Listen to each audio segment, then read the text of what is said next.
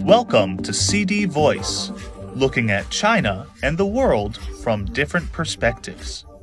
Unity and collaboration between China and Arab nations is set for a significant boost after President Xi Jinping arrived in Saudi Arabia's capital, Riyadh, on Wednesday for a state visit.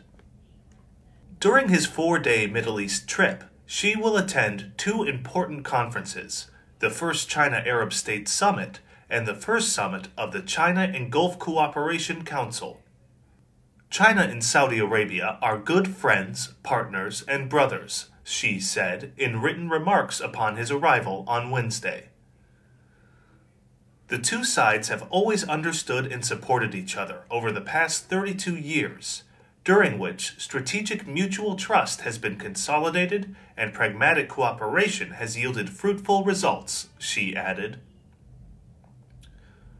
As the world grapples with the COVID 19 pandemic and challenges to a global economic recovery, China and Arab countries will use Xi's visit to step up support for each other's self reliant development, bolster post pandemic prosperity, and advance peace and stability in the region, observers said.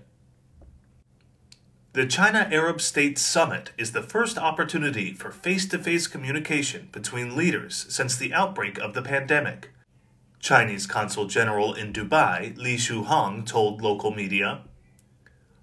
It is also the first major multilateral diplomatic event co chaired by China after the conclusion of the 20th National Congress of the Communist Party of China in October, he added.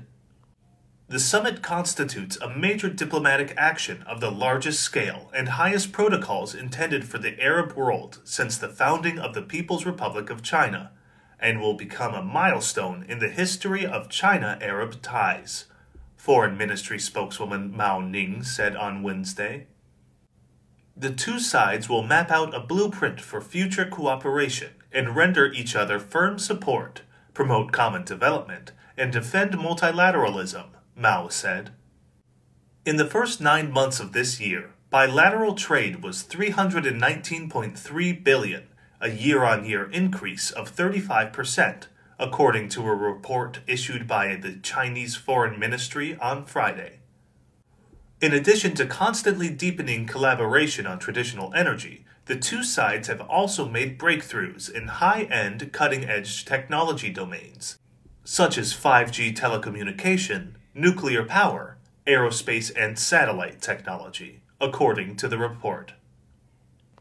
Yu Zhirong, vice president of the Chinese Academy of International Trade and Economic Cooperation, said economic and trade cooperation between China and Arab countries has witnessed remarkable achievements since the China Arab States Cooperation Forum was founded in 2004 and the introduction of the Belt and Road Initiative in 2013.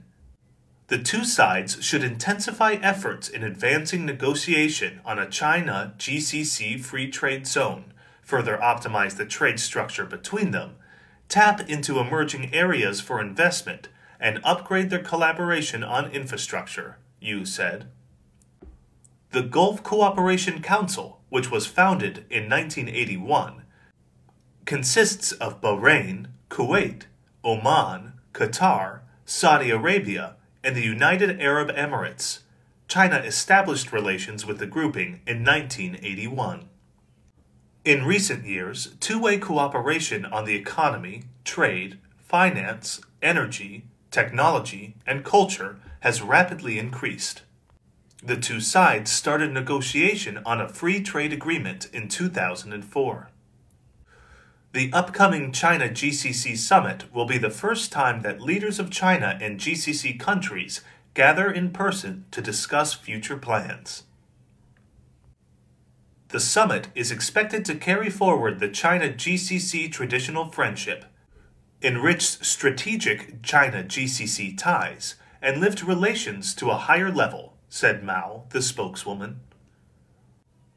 Wang Guangda, Secretary General of the China Arab Research Center on Reform and Development and a professor at Shanghai International Studies University, said China's presence in the Middle East region is not to fill a geopolitical blank there, but to promote peace, facilitate dialogues, and achieve common development. Xi arrived in Riyadh on Wednesday for his second visit to Saudi Arabia since 2016. The Saudi press agency said on Tuesday the visit will bolster historic ties and strategic partnership between the two countries. Currently, China is the top trade partner of Saudi Arabia, and the Middle Eastern country is China's largest source of oil imports.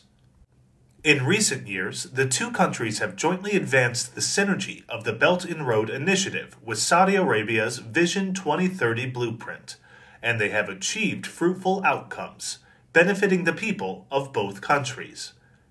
Chinese ambassador to Saudi Arabia Chen Weiqing said in an article published last month. During his visit, President Xi will hold talks with King Salman bin Abdulaziz Al Saud and Crown Prince and Prime Minister Mohammed bin Salman Al Saud to exchange views on bilateral ties and issues of common concern, taking China Saudi Arabia comprehensive strategic partnership to a higher level, said Mao. People in Saudi Arabia have high expectations for the leaders' meetings as cultural exchanges and economic cooperation have made solid progress, especially under the BRI.